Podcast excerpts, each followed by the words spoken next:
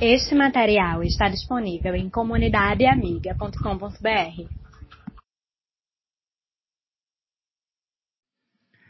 Amados, nós vamos abrir a Bíblia em Hebreus capítulo 13 e eu quero convidá-lo a ficar de pé por um momento, se você puder. Se não puder, fique assentado, não tem problema. Hebreus capítulo 13.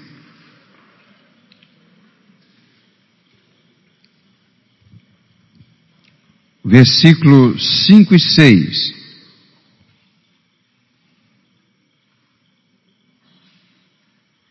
Seja a vossa vida sem avareza. Contentai-vos com as coisas que tendes, porque ele tem dito: de maneira alguma te deixarei, nunca, jamais te abandonarei. Assim afirmemos confiantemente. Vamos ler juntos essa parte? O Senhor é o meu auxílio, não temerei. Que me poderá fazer o homem? Vamos de novo? O Senhor é o meu auxílio, não temerei. Que me poderá fazer o homem? Vamos orar? Senhor, fala conosco.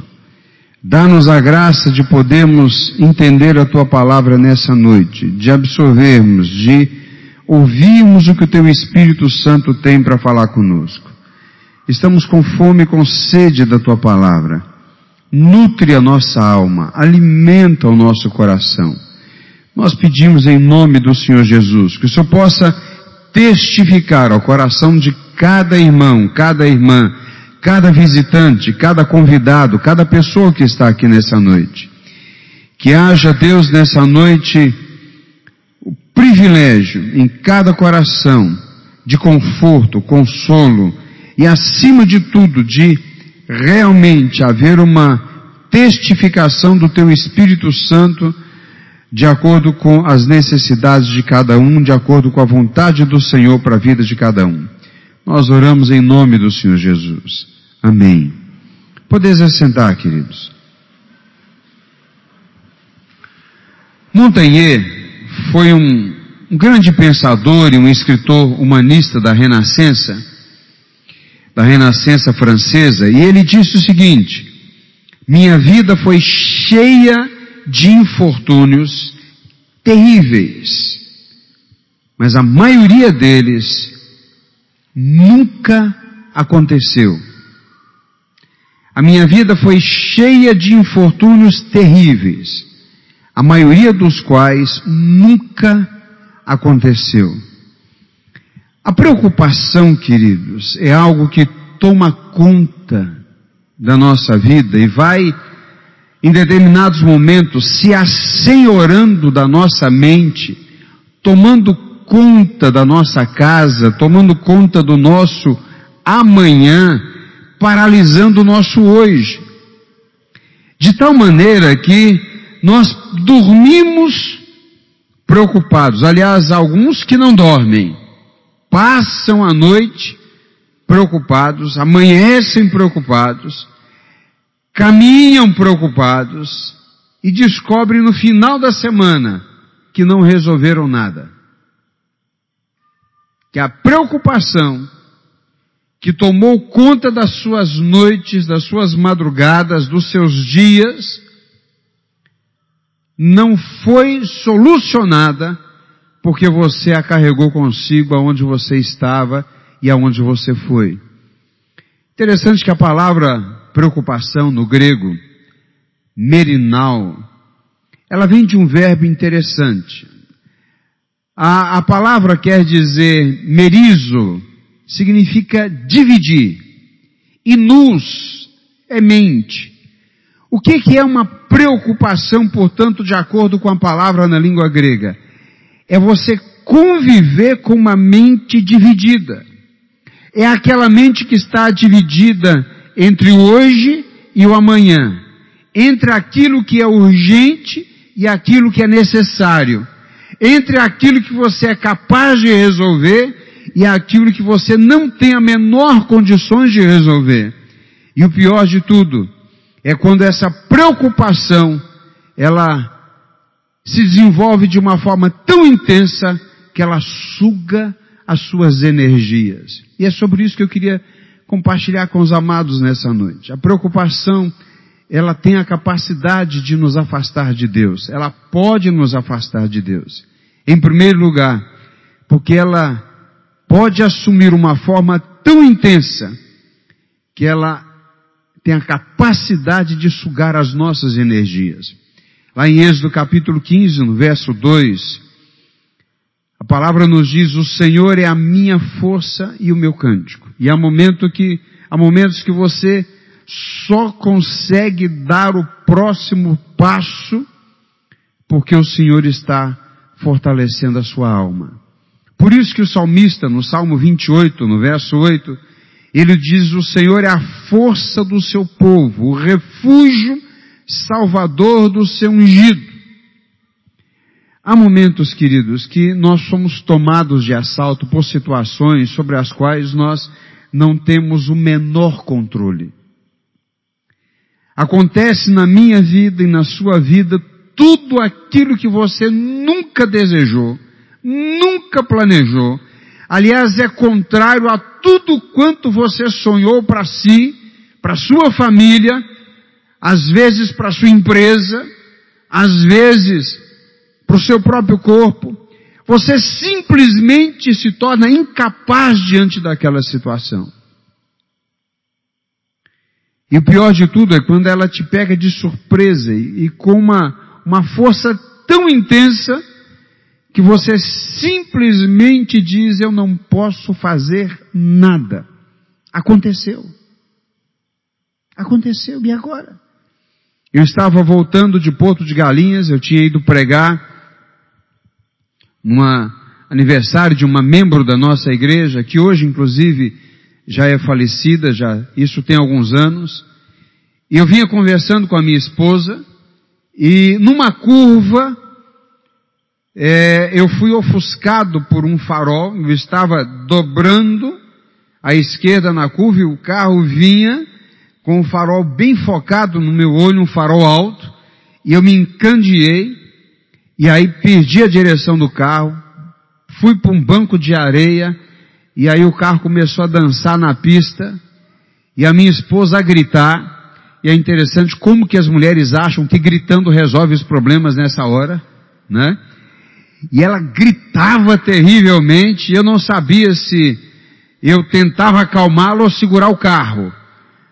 E naquele momento perdi o controle e o carro foi parar ali embaixo na ribanceira. Graças a Deus que era uma altura pequena.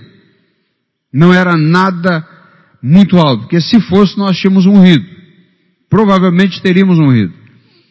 E aí quando batemos lá embaixo, que o carro parou, a minha esposa continuou gritando. Eu virei e disse, querida, já parou. E ela, ah, ah, ah, eu disse, é, graças a Deus, parou. Estamos vivos. Tem certeza? Eu disse, eu estou falando com você. É. Queridos, como que essas situações, quando elas nos tomam, nós perdemos o senso, o bom senso. E às vezes até o equilíbrio. E é interessante que naquele momento eu disse para ela, querida, é interessante como que, mesmo sabendo que a nossa vida está nas mãos de Deus, sabendo que Deus nunca foi pego de surpresa, nada que nos acontece é surpreendente para Deus, nada que nos sobrevém ou sobrevém à nossa casa é alguma coisa que passou por cima da vontade de Deus, mesmo sabendo que os acontecimentos que sobrevêm à nossa família, que sobrevêm àqueles a quem amamos, que nada disso aconteceu driblando a vontade de Deus, mesmo sabendo disso, nós ainda nos espantamos, nós nos surpreendemos.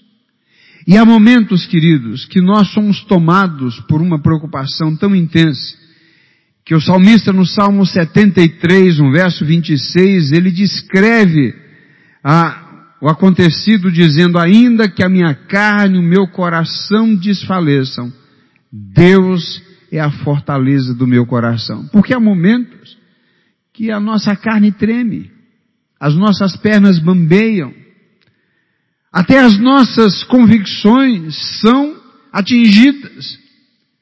Um torpedo vem sobre a nossa vida e nós ficamos meio desorientados. E se você olhar comigo para 2 aos Coríntios, você vai ver que Paulo passa por um momento desse. Aí em 2 aos Coríntios, no capítulo 1, a palavra de Deus nos diz que Paulo passou por momentos terríveis na Ásia. Ele diz assim, no verso de número 8, porque não queremos, irmãos, que ignoreis a natureza da tribulação que nos sobreveio na Ásia, porquanto foi acima das nossas forças, a ponto de desesperarmos até da própria vida. Quem está dizendo isso é o apóstolo Paulo. Paulo está dizendo, chegou o momento em que eu perdi o controle da situação, aquilo me tomou, aquilo assumiu uma proporção tão intensa que eu desejei a morte. E queridos, é atordoante para mim, para você que somos crentes, porque parece que nesse momento Deus cochilou. Parece que Deus dormiu num ponto. Parece que Deus saiu de férias e nos deixou ao léu da sorte. E nós ficamos, puxa vida Deus, como foi que isso aconteceu comigo? Billy Graham volta de uma cruzada evangelística e ele é chamado na escola do seu filho. O maior evangelista do mundo no século XX é chamado na escola onde seu filho estudava. O seu filho fez desordem na escola, bebeu, pegou uma moto, fez loucuras. E o maior pregador do evangelho, que consegue ajuntar multidões, 100 mil pessoas no estádio de futebol, 80 mil pessoas numa praça pública, quase um milhão de pessoas no Central Park, é chamado numa sala de uma escola, onde seu filho estudava, para que ele desse jeito no seu filho. Uma de suas filhas casou e se separou. E está agora o maior pregador do mundo, abençoando N lares, milhares de pessoas, dezenas de pessoas que pensaram em suicídio, entregam a sua vida através da pregação ungida daquele homem de Deus, mas aquele homem está com problemas na sua casa. Isso pega qualquer homem de surpresa. E às vezes, queridos, nós estamos como o apóstolo Paulo. Paulo está dizendo, eu cheguei num ponto eu, em que eu me desesperei até da própria vida. Ele não está dizendo, eu perdi a alegria com a vida. Ele está dizendo, as tribulações foram muito intensas. Sabe, queridos, há momentos em que nós precisamos nos lembrar do que acontece lá no barco, lá no lago de Genezaré, na Galileia. Jesus estava no barco. Os discípulos estavam com Jesus. Mas o barco onde Jesus estava balançou. O barco onde Jesus estava entrou água. O barco em que Jesus estava quase vai a pique. Aquele barco não era um lugar de tranquilidade só porque Jesus estava ali. Aquele barco não foi um lugar de, de proteção suprema só porque Jesus estava ali. Jesus estava no barco e as ondas atingiram o barco. E o barco foi jogado de um lado para outro. E o barco balançou. E eles ficaram numa situação atordoante. Mas eles tinham uma certeza eles podiam gritar por Jesus que o problema seria solucionado. Jesus está no barco da nossa vida. As tribulações virão sobre nós. Seremos atingidos por elas, mas não nos submergirão. Nós não vamos a pique, porque temos por quem gritar por socorro.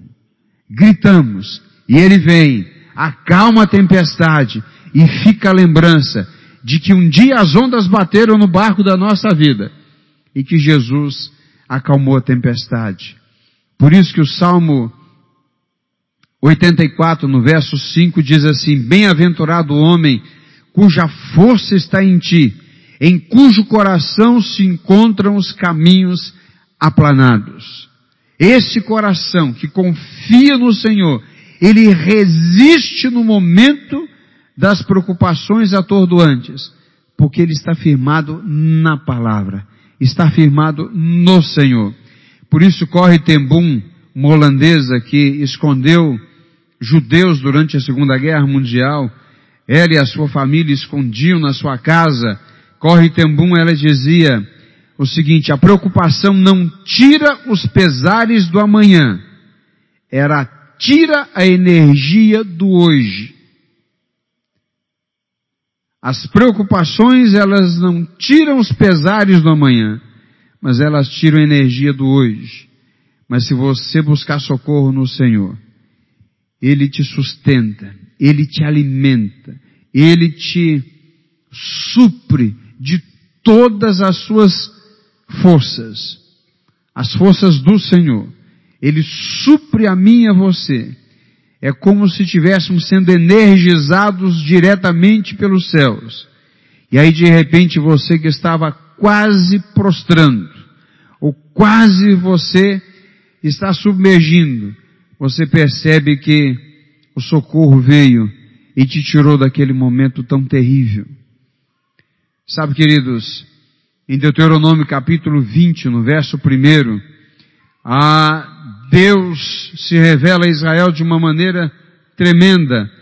E aí Moisés vira para o povo e diz assim, quando saíres a peleja contra os teus inimigos e vires cavalos e carros e povo maior em número do que tu, não os temerás, pois o Senhor teu Deus te fez, teu Deus te fez sair da terra do Egito está contigo, Ele está contigo. Às vezes tudo ao nosso redor parece que está conspirando contra nós. Parece que tudo ao nosso redor está se levantando e se articulando contra nós.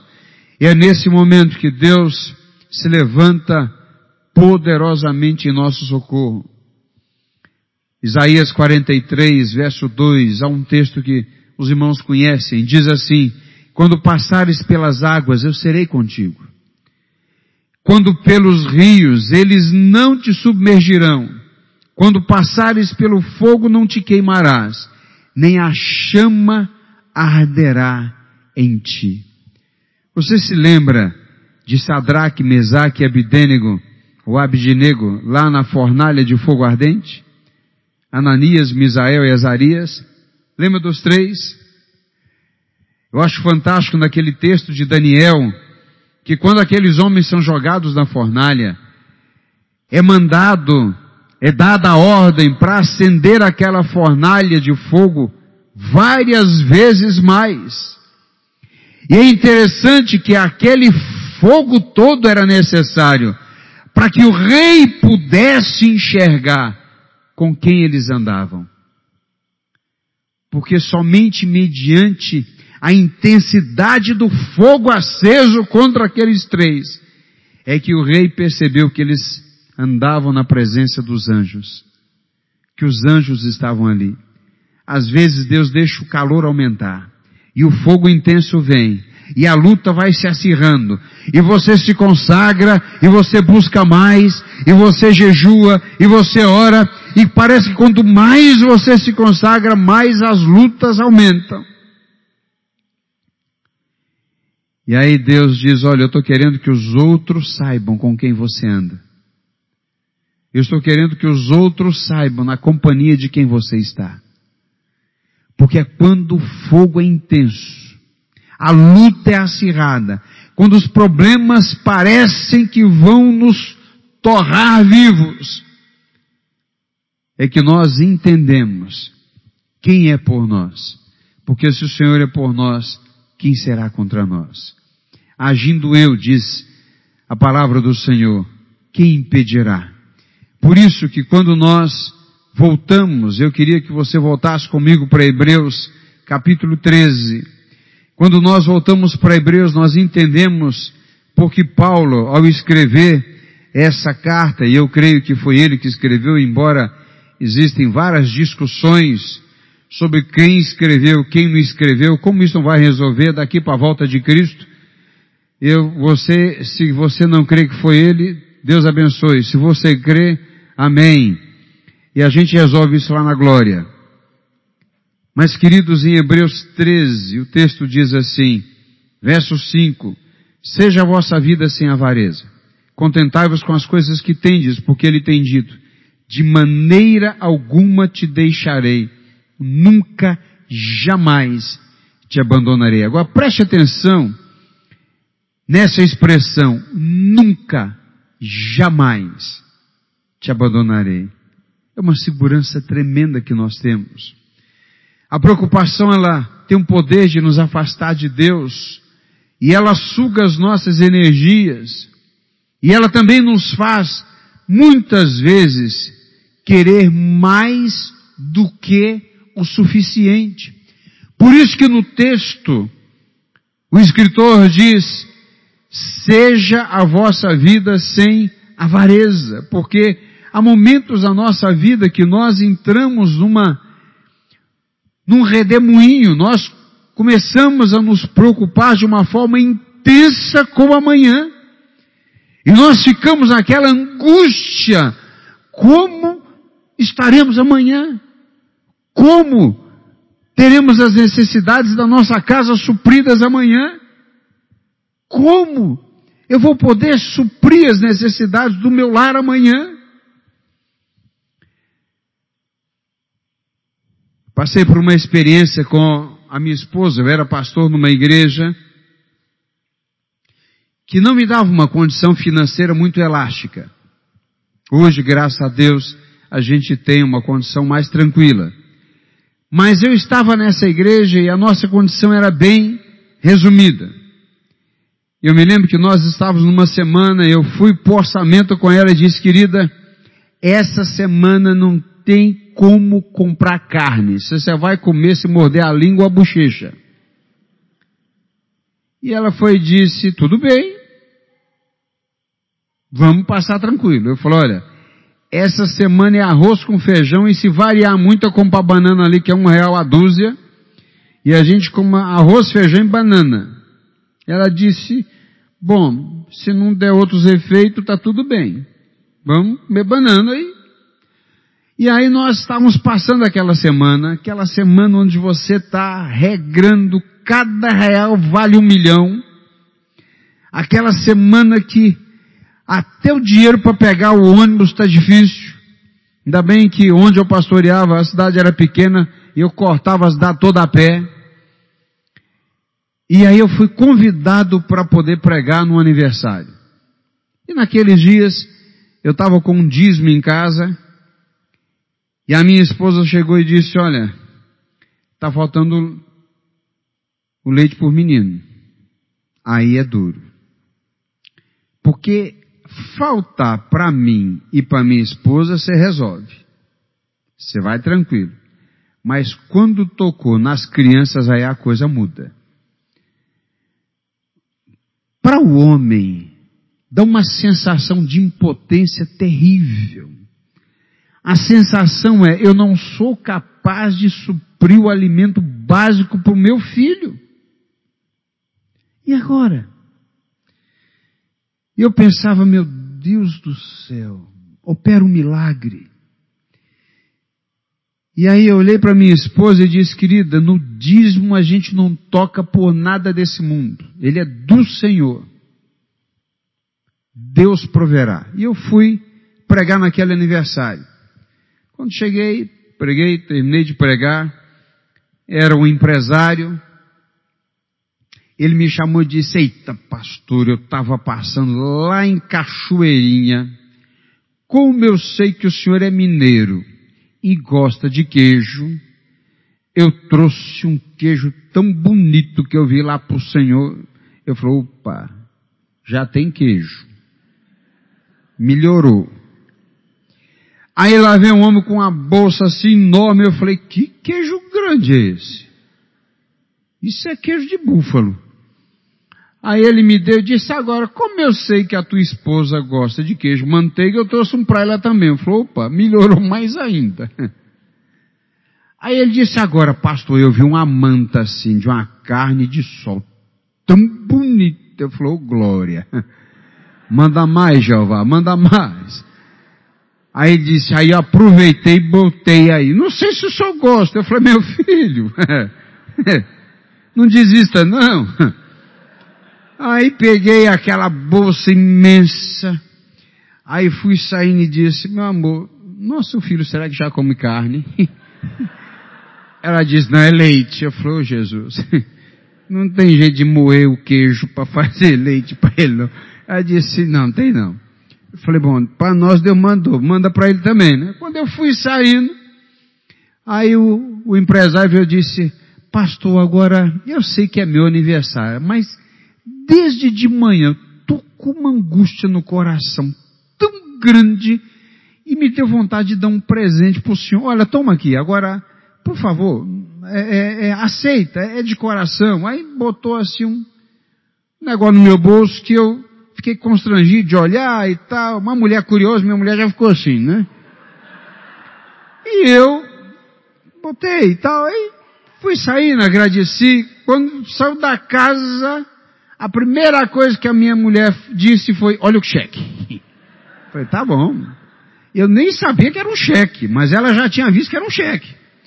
Aí eu fui, tirei e disse, toma, quando eu abri, era a feira do mês todinha com abundância.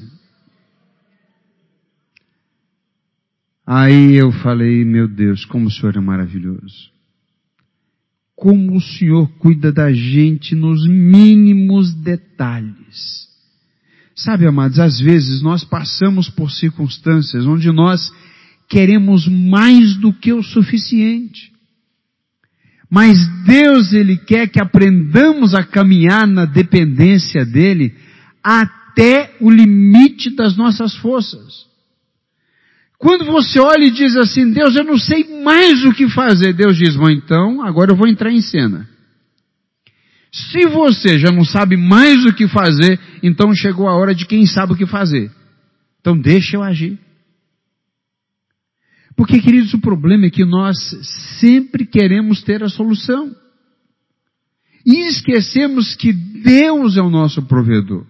Eu gostei muito da música que foi cantada, do cântico.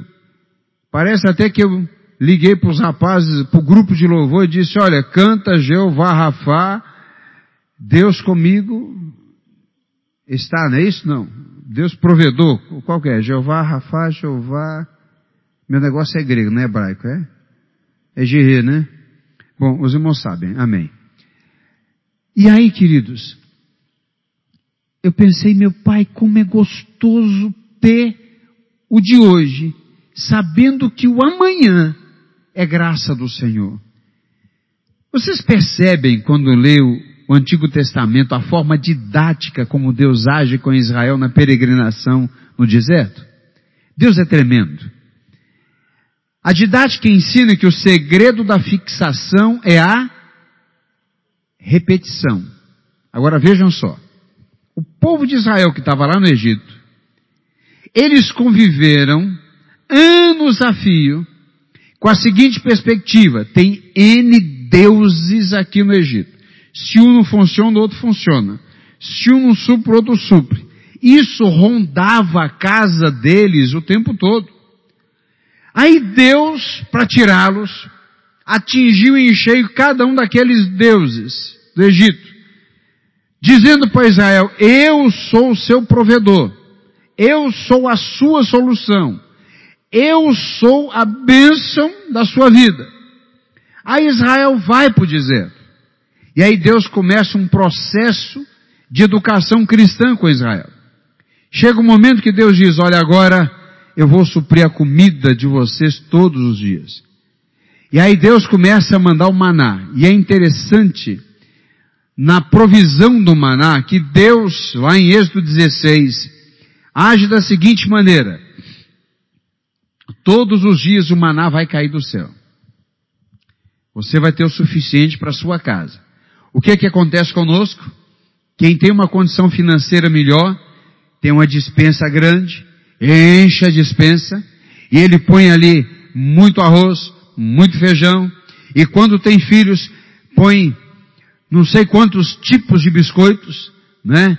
N é, é, guloseimas, e enche a sua dispensa de tudo aquilo que é bom, e às vezes há aquele momento da feira que o marido vai enchendo o carrinho, a esposa vai tirando, ou às vezes ao contrário, a esposa vai enchendo, o marido vai tirando, né?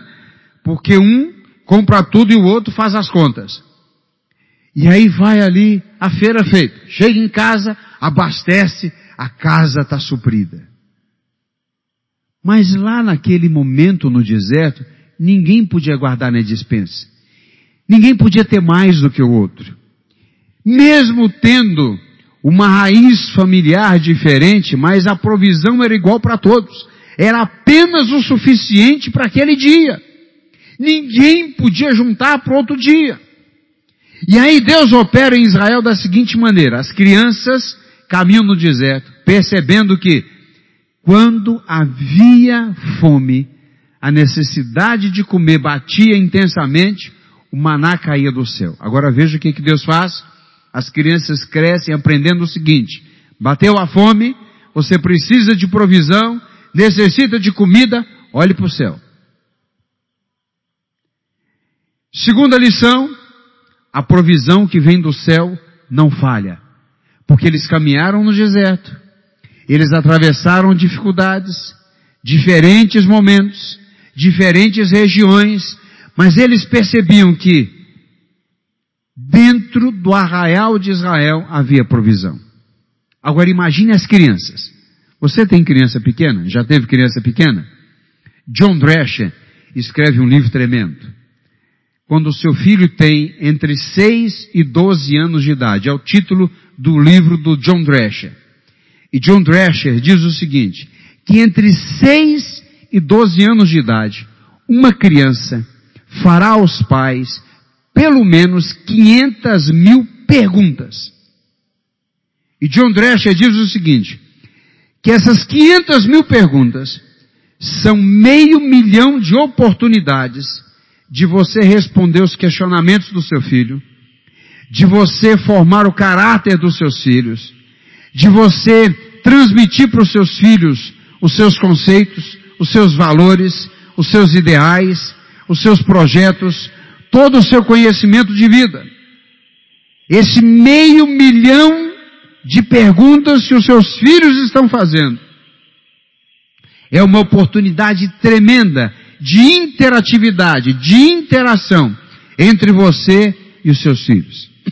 Não perca a idade entre os 6 e 12 anos de idade. E o John Drescher, ele faz uma exegese do texto de Deuteronômio, capítulo 6, do verso de 6 a 8, fantástica. Ele diz o seguinte, que o texto lá diz assim, a, a, olhando a perspectiva do texto, diz que estas palavras que hoje te ordeno, tu as inculcarás a teus filhos, e dela falarás andando pelo caminho assentado em tua casa, ao deitar-te, ao levantar-te. E John Drescher diz o seguinte, inculcar, ele faz a exegese desse texto, ele diz inculcar, significa abrir a cabeça do teu filho e botar lá dentro todos os conceitos e valores que você tem. E aí John Drescher diz, esse é o problema de muitos pais. Porque aí ele tem dois, três, quatro, cinco filhos, e vira e diz assim, criei todos iguais, da mesma maneira. Agora, eu não sei por que que o José está na igreja, consagrado, dedicado, agora a Trofosilda não quer saber do Evangelho. Não quer saber nada de Cristo. E aí John Drescher diz, esse é o problema. O problema está aí. Você criou todos os filhos da mesma maneira. Porque cada filho tem uma personalidade. Cada filho tem um jeito de ser. Cada filho reage e responde a um processo educativo de uma forma absolutamente diferente. E inculcar, diz John Drescher, é a mesma ação de um neurocirurgião que vai com seu instrumento cirúrgico num coágulo no cérebro atinge, perfura a caixa craniana, vai até aquele coágulo retira aquele coágulo, ele faz uma cauterização ali no vaso que se rompeu, não atinge nenhuma outra região, nenhuma área, nada, e a pessoa é devidamente tratada. E John Drescher diz, sabe o que é responder cada uma das perguntas do seu filho? É ir ao ponto, atender aquela questão, resolver aquele problema, focado, localizado, de uma forma ideal. Eu tenho dois filhos. Nós temos o Carlos Alberto II, que tem esse nome porque ele nasceu no dia do meu aniversário. É, e o segundinho é um filho daquele que, se ele está no primeiro banco, quando ele era criança, eu olhava para ele, ele se aquietava. Mas eu tenho a Carolina. A Carolina tem 16 anos. E a Carolina, muitas vezes, eu olhava para ela e ela ficava. E eu me roendo por dentro. Eu não estou dando adeusinho para você, estou olhando para você ficar quieta. E aí ela, com a cara mais cínica, eu dizia, com os olhos para ela assim, fique quieta. Olhava para ela e, e ela fazia assim. E eu dizia, oh, meu Deus do céu. E o pior é que a minha esposa estava ensinando. Ou estava lá no departamento infantil e ela não ficava quieta. E aí às vezes eu fazia assim. Ela saía correndo com os bracinhos abertos e vinha sentar no meu colo. Eu dizia, ah, essa pequenininha me paga. Isso só me lembra o filho de um pastor traquinando no culto. O pastor olhava, ele continuava, o pastor chamou atenção, ele continuou. Daqui a pouco ele começou a pular na frente da igreja. O pastor ficou furioso virou para a igreja e disse, irmãos, canta um hino. Desceu, pegou o menino, botou no colo, foi saindo pelo meio da igreja. Aí o menino chegou no meio da igreja e disse, irmãos, orem por mim.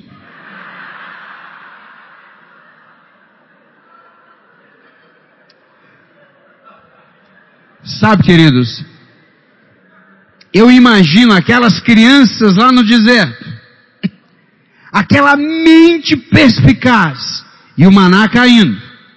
E aquelas crianças chegavam para o pai e diziam assim, pai, quem é que está fazendo esse, esse maná lá no céu? E se é os anjos é que estão fazendo e despejando, é pai?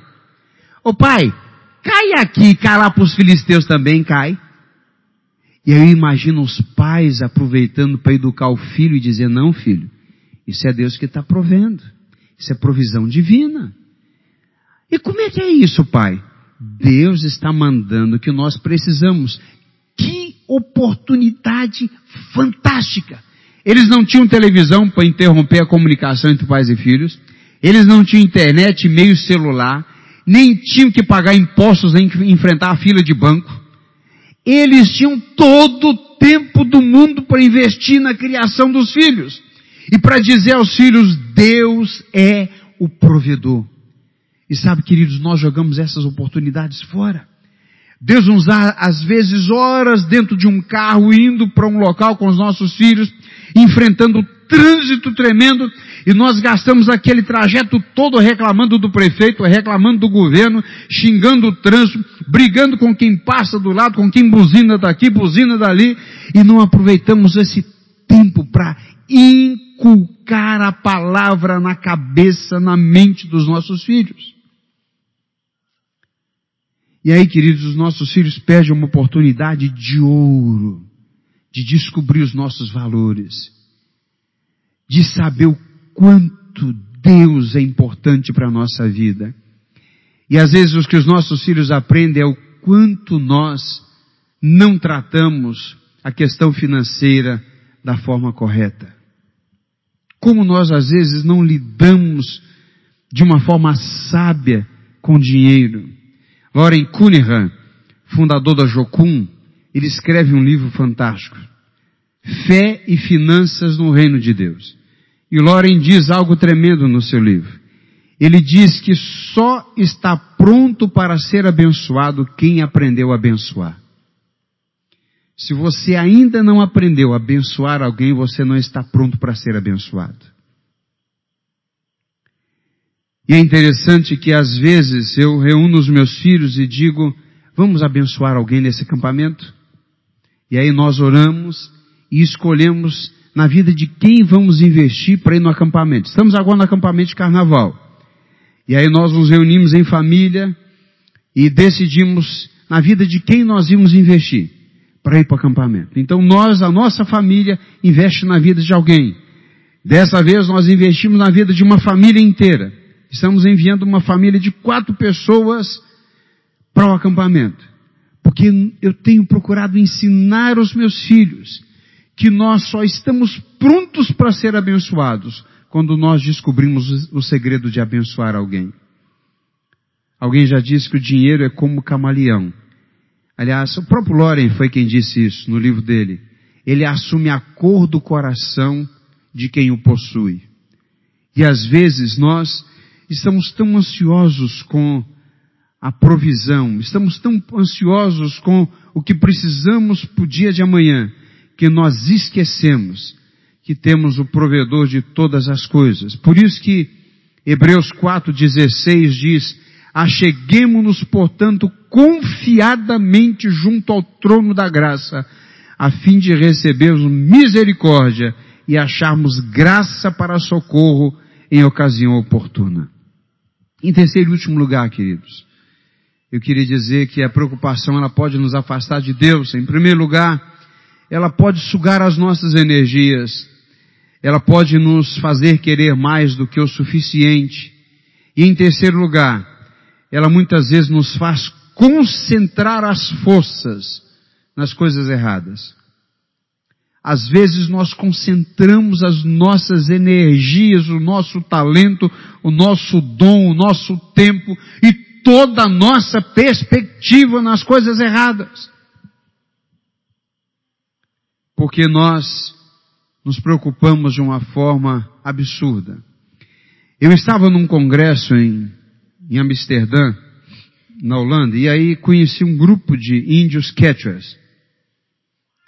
E no momento em que nós estávamos naquela interatividade, conversando e trocando experiências,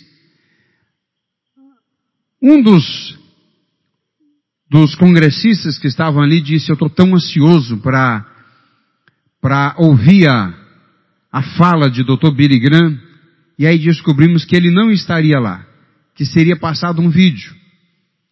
E aí quando nós estávamos conversando, alguém soltou essa palavra, e, e os índios catchers disseram, o líder deles disse, sabe, na nossa língua, quando a gente diz que alguém está ansioso, significa que essa pessoa está grávida. Se existe uma mulher ansiosa na nossa tribo, no nosso grupo, ela está grávida.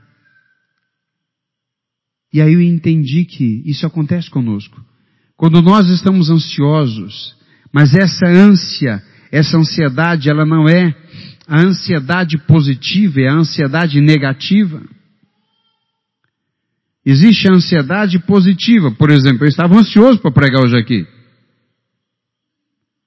Mas essa ansiedade me fez orar mais, buscar o Senhor, colocar no meu jejum dessa semana a mensagem de hoje à noite. É uma ansiedade positiva. A ansiedade negativa é aquela que te toma, que te anula, que te incapacita, que dá o branco, deu branco deu branco. Estou nessa prova, deu branco. E dá o branco mesmo, né? E aí você apaga tudo da memória e você fica. Eu estava atendendo um, um paciente na clínica e ele entrou. Eu estava nesse dia no plantão psicológico e entra ali um paciente e ele entrou, voando tudo. Eu disse, por que você está tão ansioso? Ele disse, é, é porque eu, eu, ia falar com o senhor, e aí quando a gente vai falar com o psicólogo, sabe, né? A gente fica, fica nervoso. E, e comigo eu falei, calma, você vai comer os dedos desse jeito. Ele disse, olha, já comi, tá vendo? Tá sangrando. E tinha, tinha comido a unha e tinha mordido a ponta dos dedos. Estava sangrando. A ânsia daquele jovem era uma coisa que o tomava, que o dominava, que controlava as energias dele e a mente dele. E às vezes nós estamos num estado de torpor, de ansiedade, que anula até a nossa capacidade de reação. E há pessoas que elas estão tão ansiosas que concentram todas as suas energias naquilo para o qual Deus não os chamou. Deixa eu te dizer uma coisa. Você tem filhos? Eles são seus ou do Senhor? Você tem netos? Eles são propriedade sua ou do Senhor? Preste atenção, não estou dizendo que você vai dizer, bom, então Deus aqui toma conta, agora o problema é dele. Eu vou embora, vou trabalhar, deixa Deus aí, ele que resolva. Não é isso. Aí acontece um problema, você vai como aquela igreja que estava aí divulgando na mídia, troque o anjo. Se seu anjo da guarda não está bom, troque o anjo. Nada disso. Negativo. Vá botar a culpa num anjo que não tomou conta. Querido, preste atenção. Quer dizer que você vai fazer a sua parte. E a sua parte, ela tem um limite. Sabe que às vezes nós fazemos tudo o que devemos fazer. Eu tenho uma filha que se converteu agora. Minha filha se converteu agora. Minha filha e meu filho, eu fui pregar num acampamento lá no Paraná, no Palavra da Vida, lá do Paraná. E aí meu filho, terminando a oitava série, disse, painho, eu queria pedir um presente ao senhor. O pessoal do colégio vai para Fortaleza e já combinaram de, à noite, e dormir com as meninas, as meninas aprontar, vão beber, vão fazer sexo, vá aprontar. E eu não quero ir para esse ambiente. O senhor me dá de presente uma semana no Palavra da Vida, lá em Curitiba. Eu disse, dou meu filho. E aí investimos, ele foi, na verdade acabou passando 15 dias, e uma noite ele me liga e disse, painho, painho, me converti. Eu disse, maravilha filho, como foi? Ele disse, painho, um, um pastor lá de Portugal pregou uma mensagem sobre o convertido e o convencido. E eu descobri que eu era um convencido. Hoje, pai, eu sou um convertido. Mas eu vinha numa luta com nossa filha. Nossa filha rebelde. E nós lutávamos muitas vezes, eu assentava e conversava horas a fio com minha filha. Muitas vezes minha esposa. E chegou um momento que eu disse, querida, eu não estou conseguindo pastorear nossa filha. Eu não consigo. Eu não tenho como pastoreá-la. E aí eu comecei a jejuar e orar por ela. Falei, Deus, minha filha é um tesouro. Ela é um presente do Senhor para minha vida, mas ela não pode centralizar meu ministério. Mas também, se algo der errado, vai destruir meu ministério. Então Deus me dá sabedoria, me ensina o que fazer.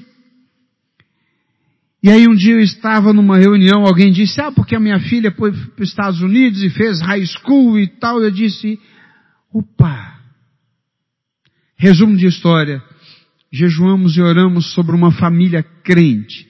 E eu queria um casal que não fosse um casal de meia idade para lá, mas fosse um casal de meia idade para baixo. Ou seja, que tivesse uma idade que houvesse comunicação com a minha filha, mas fosse um casal muito crente. E que tivessem crianças pequenas, porque a minha filha iria interagir com eles. Segundo, uma escola evangélica nos Estados Unidos que fosse de gente crente de verdade, que não fossem liberais. E terceiro, que eu encontrasse uma igreja lá nos Estados Unidos que fosse uma igreja realmente comprometida com o Senhor. Deus me deu, a minha e a minha esposa, os três. E um dia minha filha liga dos Estados Unidos chorando, chorando copiosamente. E ela mal conseguia falar no telefone. E ela virou e disse, a primeira coisa que ela conseguiu falar foi, me perdoe, pai. Me perdoe. Como eu fui uma filha rebelde. Pai, eu me converti. Quero dizer para o Senhor que eu entreguei minha vida a Jesus. Eu agora sou uma nova criatura. Ela chorando de lá, eu chorando de cá. Eu fiquei sem condições de falar no telefone, dei para minha esposa, daqui a pouco minha esposa desabou a chorar. E nós chorávamos dizendo, Deus, obrigado porque minha filha foi alcançada pela tua graça. Mas, amado, chegou o um momento em que eu disse, pai, eu não consigo pastorear minha filha. Eu não sei o que fazer, meu Deus. Assume o controle do coração dela, faz algo que Eu não posso fazer, mas o Senhor pode. E aí Deus operou de uma forma tremenda no coração dela. Eu quero te dizer nessa noite, às vezes você tem se concentrado, meu querido, de uma forma tão intensa na situação que está envolvendo você, e a palavra de Deus é clara, e eu queria que você voltasse comigo aqui para Hebreus. Olha o que diz o texto, preste atenção no texto. Hebreus 13 diz assim: Seja a vossa vida sem avareza, contentai-vos com as coisas que tendes, porque ele tem dito, de maneira alguma te deixarei. Eu quero encerrar dizendo três coisas a você. Em primeiro lugar, você não está só. O Senhor está com você. Segundo lugar, Deus está dizendo nunca. Isso quer dizer não há um hiato de tempo em que Deus te abandona. Não há uma pausa, não há uma respiração hiatonal, onde Deus para e e nesse momento você ficou à mercê de Satanás. Não, querido, ele nunca, nunca não deixa brecha. Nunca. E em terceiro lugar, jamais te abandonarei. Se você olha para a palavra de Deus e acredita no que nela está escrito, Stanley Jones disse o seguinte, o mundo está para ver o que Deus pode fazer através da vida de alguém que lê a Bíblia e simplesmente crê no que nela está escrito. É você olhar para a palavra e acreditar no que está aqui. Sabe, essas igrejas aí da confissão positiva dizem assim, toma posse. Não é tomar posse, querido, é acreditar. É você olhar para a palavra e crer nela. É crer no que a Bíblia está dizendo. A Bíblia está dizendo de uma forma muito clara que Ele nunca te abandonará. Você tem filhos, creia, o Senhor é maior do que seus filhos. Você tem esposo incrédulo, creia, Deus é maior do que o seu esposo. Você tem uma esposa incrédula, creia, Deus é maior do que a sua esposa. Não há coração duro. Existe sim joelho mole. Endureça o seu joelho, faça como Tiago. Tiago, irmão de Jesus, era conhecido como Tiago, joelho de camelo tanta casca grossa no joelho, porque ele, ele orava, ele orava, ele orava. E nós precisamos orar assim, queridos. Entrar no trono da graça de Deus e não largar o Senhor enquanto não obtivermos as respostas. Eu estava lendo a confissão de fé de Westminster e eu quero encerrar com isso. E houve um relato na confissão de fé de Westminster que me chamou muita atenção. Havia momentos na reunião de oração ali no, no plenário, onde eles oravam até duas horas. Duas horas de joelhos. E era um homem só orando. Um dos pastores orando duas horas. E os outros acompanhando. Isso me lembra um presbítero lá na Paraíba, que ele virou e disse, pastor, olha, quando o crente ora demais, está ruim. Olha, se o crente ora um minuto, eu oro com ele. Se ele ora dois minutos, eu oro por ele. Mas se passou dos três minutos, eu oro contra ele. Mas na confissão de fé de Westminster, amados, eles oravam até duas horas. E sabe o que descreve o historiador que está narrando os fatos? Ele diz o seguinte, aqueles homens, quando entravam na presença de Deus, eles não sabiam sair de lá sem que da presença de Deus trouxessem o que lá foram buscar. Como isso me impactou, queridos. Sabe, quando eu comecei a jejuar e orar para que Deus operasse no coração da minha filha, eu já estava jogando a toalha. Eu já estava numa situação onde eu disse para minha esposa, eu não consigo mais. E aí, amados, Deus entrou em ação e operou de uma forma tremenda. Há momentos, queridos, em que eu e você precisamos olhar para a palavra e crer que o Senhor nunca, jamais te abandonou. Você está se sentindo só? Você está se sentindo desamparado? Você está se sentindo perdido? Você está, está, está sentindo como que o chão tivesse se aberto debaixo dos seus pés e você foi engolido por um volume estarrecedor de problemas, meu querido, você não tem controle da situação. Entregue a quem tem. Eu quero orar agora com você. E quero dizer a você em nome de Jesus, o Senhor ama você. O Senhor cuida de você. O Senhor preza pela sua casa, pela sua família, pelos seus negócios, pelos seus sonhos, pelos seus empreendimentos. O Senhor ama você. Eu quero orar nesse momento dizendo que se algo que está angustiando você, um fardo muito pesado, deposite aos pés do Senhor. Deixe Ele tomar conta.